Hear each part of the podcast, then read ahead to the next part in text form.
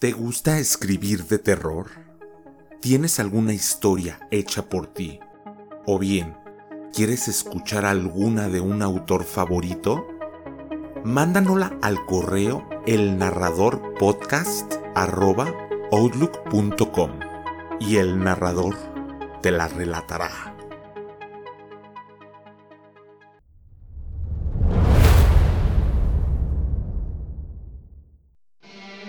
En los llanos de Colombia y principalmente de Venezuela existe la leyenda de un espectro maldito que, tras matar a su padre, deambula por la llanura desde tiempos muy antiguos.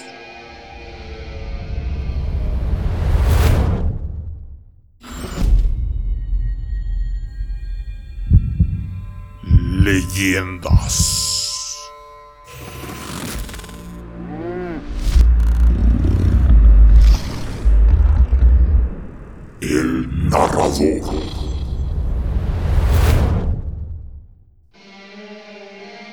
Su espantoso silbido es sinónimo de muerte y desgracia. Por eso lo llaman el silbón.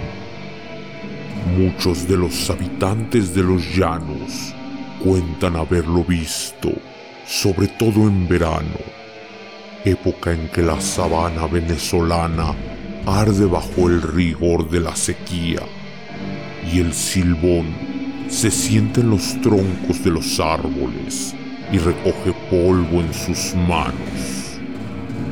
Pero principalmente en los tiempos de humedad y lluvia, cuando el espectro vaga hambriento de muerte y ávido por castigar a borrachos y mujeriegos, y a una que otra víctima inocente.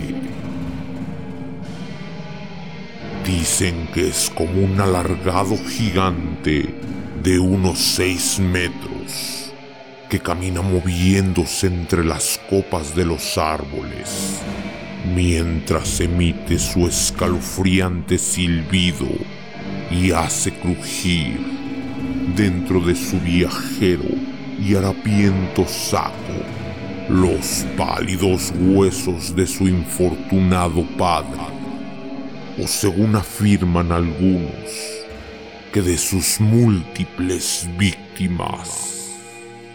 También dicen que, sobre todo a los borrachos, se les presenta como una sombra de un hombre alto, flaco y con sombrero.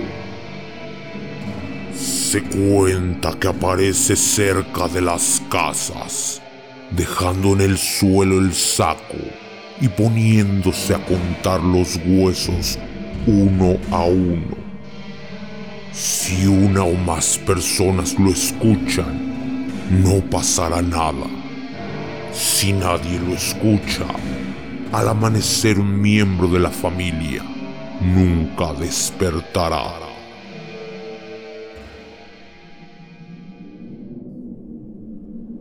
Nací a mediados del siglo XIX en las llanuras de Guaranito, en un municipio del estado de la Portuguesa, dentro de Venezuela.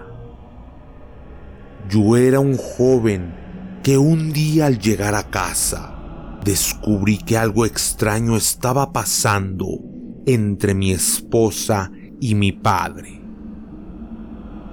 Cuando entré a la casa y vi a mi padre cometiendo el crimen contra mi esposa, lo único que me dijo justificándose fue, lo hice porque es una regalada, una mujer fácil.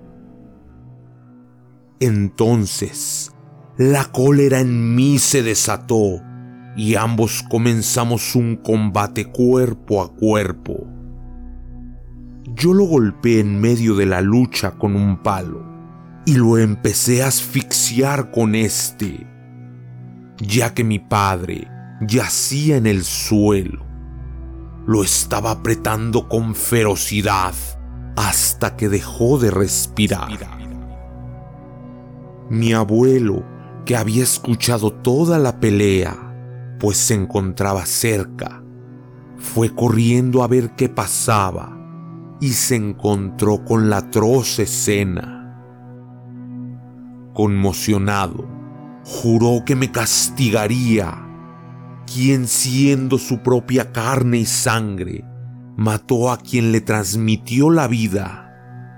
Así, poco tiempo después, se encargó de que yo fuese atado, dándome entonces una lluvia de latigazos.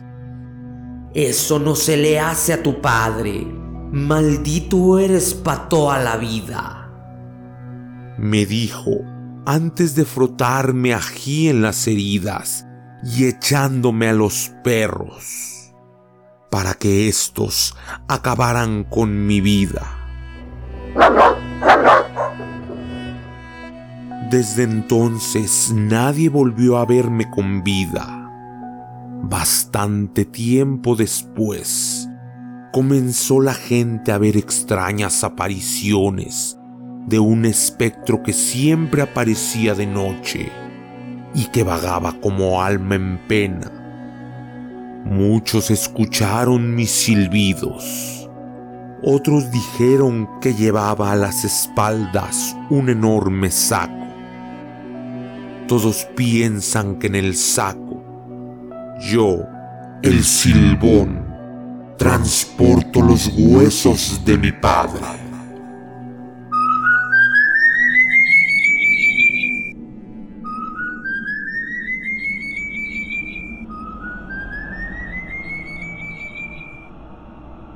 La literatura oral nos regala este relato que ha pasado de entre la gente.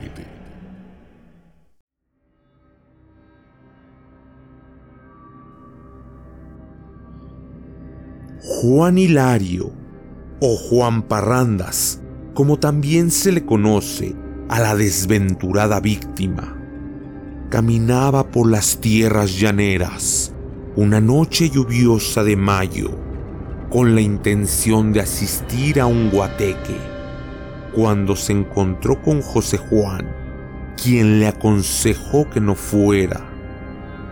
No vayas a la fiesta, te dijeron Juan Hilario, que en tierras de portuguesa va un espanto desandando, que en tierras de la portuguesa va un espanto desandando. Pero incrédulo y burlón, desatendió las advertencias y siguió su camino sin imaginarse que, no mucho después, una ráfaga de silbidos extraños predecerían la aparición del espectro. Al encuentro le siguió una pelea en la que Juan Hilario tuvo todas las de perder, hasta que, presa del espanto y estando él desmayado, salieron en su rescate. Del susto no le quedaron más ganas de parrandear. Con lo anterior, se puede deducir que los fiesteros y los borrachos son sus víctimas favoritas. Cuentan que los ataca para succionarles el aguardiente a través del ombligo, pero no son sus únicas presas. Armada con un palo, esta alma en pena también va al acecho de mujeriegos para guardar sus huesos en el saco luego de descuartizarlos por completo. Y por cierto, los inocentes tampoco se salvan. Un ser condenado a cargar con los huesos de su padre por toda la eternidad. Quien haya pasado una temporada en los llanos de Venezuela, seguramente habrá escuchado ese silbido tan característico, tan espeluznante que cala hasta los huesos y te hiela la sangre. El silbido del silbón. ha venido para cobrar alguna víctima. Cierren puertas y ventanas.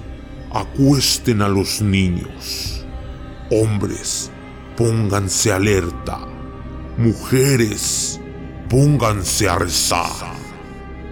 Porque si escuchas cerca los silbidos, el silbón está lejos y no hay peligro. Pero si los escuchas lejos, no tienes escapatoria y el silbón está cerca, tal vez muy cerca, y corres mucho peligro.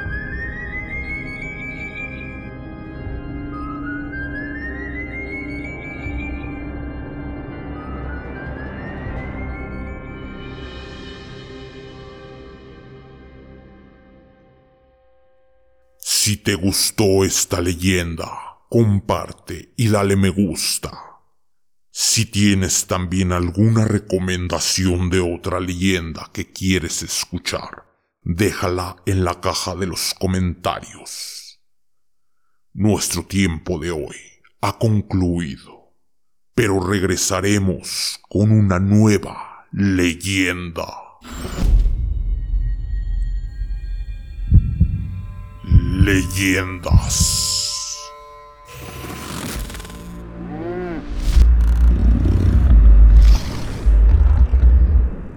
El narrador.